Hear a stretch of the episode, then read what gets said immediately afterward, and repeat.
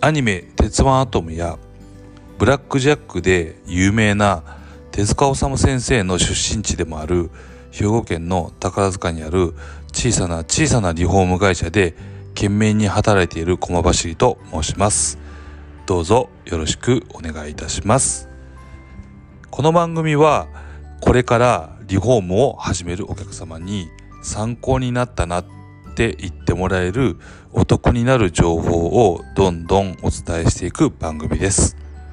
皆様のリフォームストレスを軽減するをモットーにこの番組をやっていきますのでよかったらお聞きください。今日のテーマは適切な見積もり価格とは？というテーマです、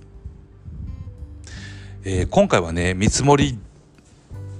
出してもらったのはいいんだけれど見積書はこの見積書は正しいのっていうとてもですね僕にとっても非常に難しいテーマに挑んでいこうと思うのでどうぞ、えー、よろしくお願いします。まずですね見積書って当然ね適正な見積書価格っていうのは値段が正しいのかどうかっていうことがもちろんあると思うんですけどもそれ以上に僕が正しい大切にしてることっていうのがあるんですけども、えー、まずね、えー、皆様がですね見積もりを見た時に見にくいなとか見やすいなとかっていう何て言うんですかねそういうのってあると思うんですよ。えー、つまりですね自分が依頼した内容がちゃんと反映されてるかどうかを、えー、理解できる見積もりになってるのかどうかっていうのが非常にね僕は大切だと思うんですよね。見積もりっていうのは、えー、プロ、えー、つまりですね我々側ですねと、えー、見積もえー、建築業界にとって、えー、突発的にですねこれをやらなあかんとか、えー、じゃあやろうとか思ってまあもちろん1年前から思ってる方もいらっしゃると思いますしもう23ヶ月前から思ってる方もいらっしゃると思うんですよね。でその方とですねもちろん我々見積もりする側っていうのはですね大きな経験差が当然あるんですよね。それがプロですから我々。でそれの翻訳の、えー、ものだと思うんですよ見積書っていうのは。なので、えー、っと受け取る側と作る側のえー、翻訳がちゃんとできてないとダメかなと思うんですね。なので見積書っていうのはその翻訳の、えー、ものなんですよね。なのでお客様にとってとにかくですね、えー、自分が要望した内容がちゃんと入っているかっていうのが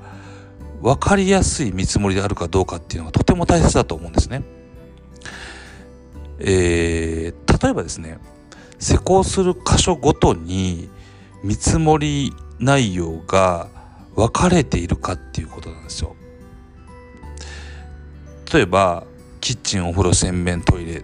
ていう工事をお客様が、えー、お願いしたとすると僕はですねそのキッチンお風呂洗面トイレっていうふうに区分分けそれぞれに区分分けされた項目にのっとって見積もりが作られている方が多分見やすいと思うんですよね。で、これって大事だと思うんですよ。これだいぶね、ちょっと僕のちょっと主観がこれから入っちゃうんで、えー、っと、聞いてる方が賛成するかしないかっていうのは、えー、大変申し訳ないです。皆様に、あの、ちょっと委ねたいと思います。はい。えー、ここから僕の主観がだいぶ入るので、えーえー、よろしくお願いします。はい。えー、少しお話をするとですね、えー、見積もりをね、作る側っていうのは、会社のためにコストパフォーマンスを求められて、極力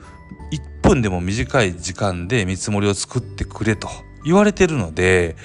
えー、できるだけ早く見積もりを完成させるために、え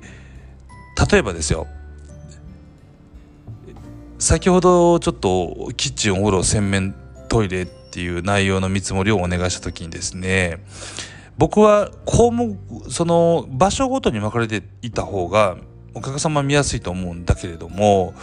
会社側のが、えーと、営業マン側にですね、えーと、求めるのはもちろんコストパフォーマンス。まあ当然ですよねそれはね。もう仕方がないことなんですけども受け取る側つまり見積もりを作る側は会社から見積もりを作る側っていうのは、まあ、メンバーですよね。メンバーはじゃあ1分でも早く見積もりを作ろうとする時に、えー、場所ごとに見積もりを作るんじゃなくて工事内容ごとに見積もりを作った方が早く見積もりができるんですね。例えば大工電気水道内装っていうふうに分けて見積もりを、えー、作る方が早く作れるんですよ。でも一方でねこれは受け取る側つまりお客様側っていうのはその大工電気水道内装って分かれてる見積もりを見る方があのとても分かりにくい見積もりができちゃうんですよね。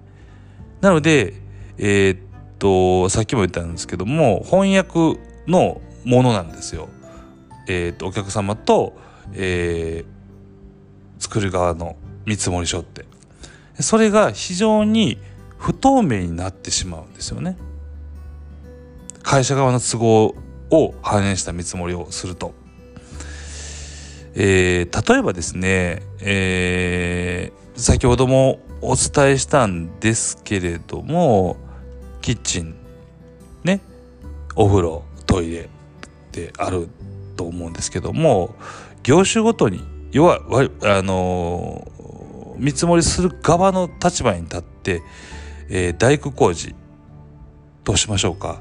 大工工事としましょう？えー、っと大工大工さんがですねキッチンお風呂まあ多分トイレ洗面はまああの大工さんが触らないかもしれないんでキッチンとお風呂の工事一式6万円というようにあのまとめると楽じゃないですか。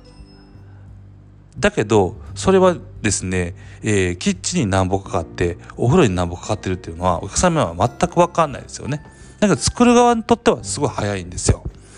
えっ、ー、とこのねこの現象っていうのは特にですね、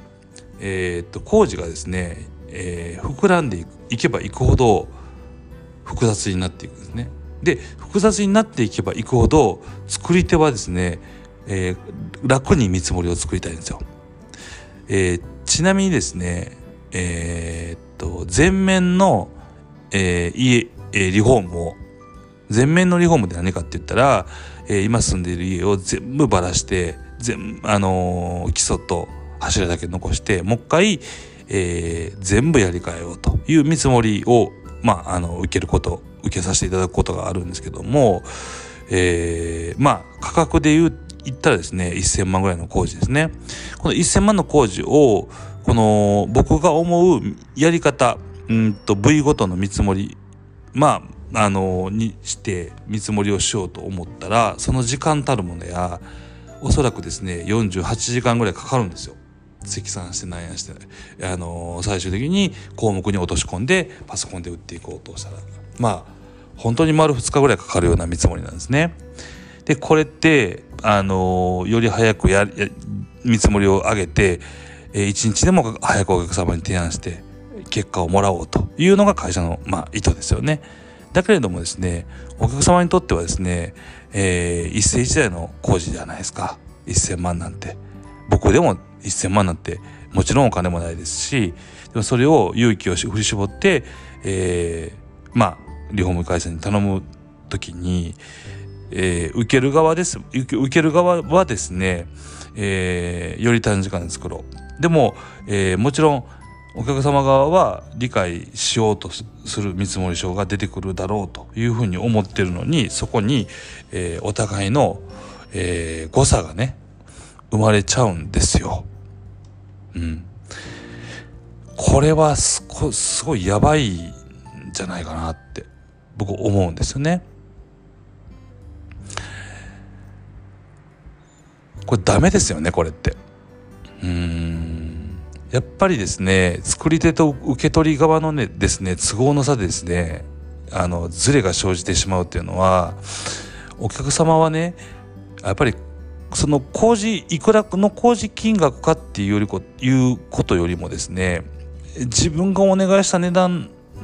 き、えーと、内容がですねこの見積書金額にあの反映されているかっていうことが多分すごいねあるね入ってるかどうかっていうのが不安になると思うんですね。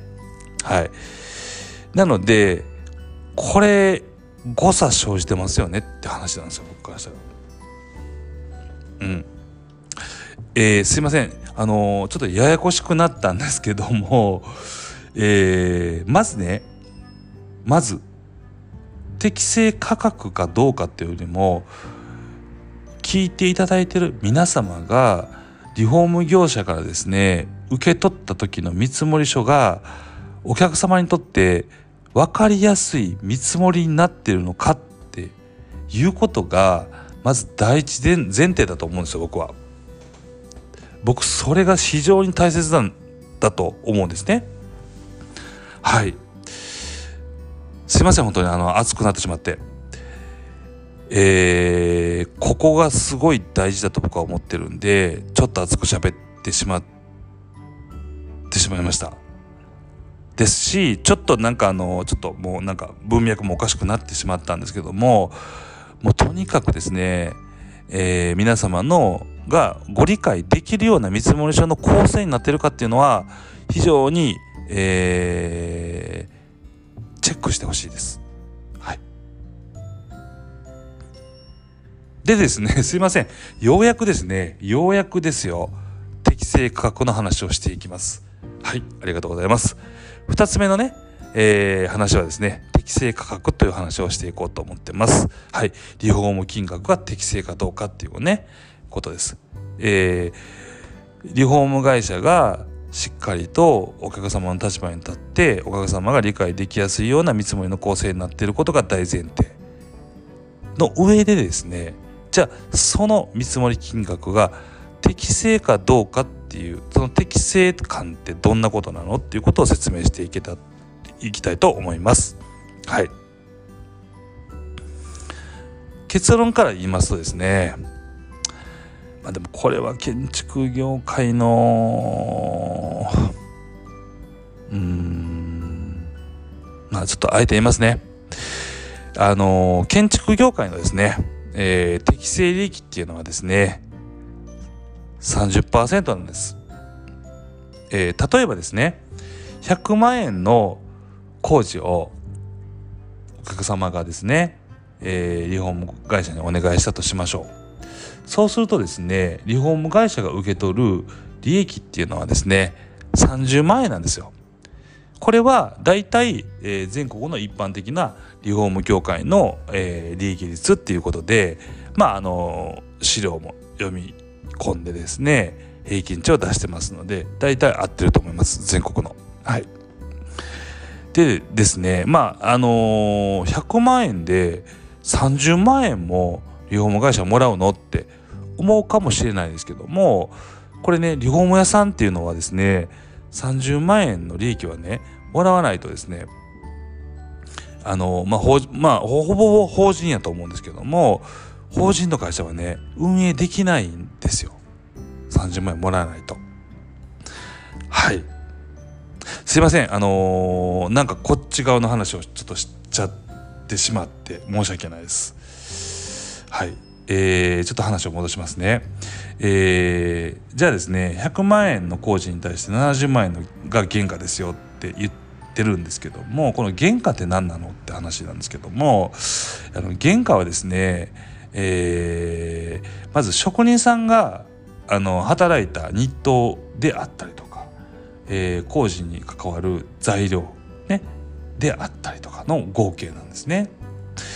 それがですねあの先ほどからも言ってますけど100万円の工事で言えば70万円なんです。で会社の、えー、リフォームを請け負った会社の利益が30万円なんですね。えこれがねまあ本当に先ほども言ったんですけどリフォーム業界の一般な考え方なんですね。はいでですねすいませんちょっとお時間がちょっと来てしまったんであのー、ちょっと1回ではまあまああの大大枠では言えましたよ。えっ、ー、とまあ2点適正価格って何な何なのっていうことで1点目はお客様にとって、えー、理解のしやすいえ見積もりの構成になってるかっていうこと2点目はですね、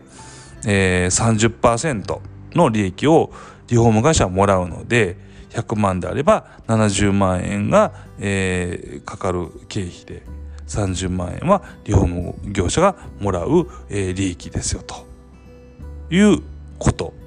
なんですね。だけどこれって適正価格っていくらなのっていうところにはまだ、えー、行ききってないと思うんですね。はい。これはですね、えー、なんで行ききってないかって言ったら30万円っていうのがリフォーム会社にとって適切な利益率なんかどうかっていうことにお客様は引っかかってると思うんですよ。僕も結構今まで散々言われました。えー、そんな取るのって。いや、ぼったくりじゃないの？とかめちゃめちゃ言われてきたんですよね。なのでですね、今度はですね、ちょっと次回、ちょっとごめんなさい、ちょっと2回にわたりますけども、今回初めて。次回はですね、この30%利益の会社の配分っていうのを説明していけたらと思ってます。で、最終利益実は100万受けて、本当に本当に最終利益残るのいくらなのというところを喋、えー、っていってまとめて、え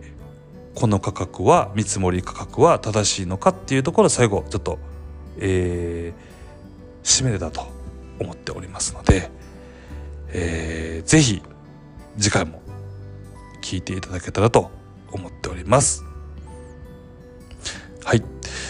この話がですね、少しでも皆様の参考になるととても嬉しいです。皆様のリフォームストレスを軽減するを合言葉に次回もお得な情報を配信したいと思っております宝塚の小さな小さなリフォーム会社で懸命に生き抜く駒走りがお送りしましたでは皆様今日も素敵な一日をご安全にお過ごしください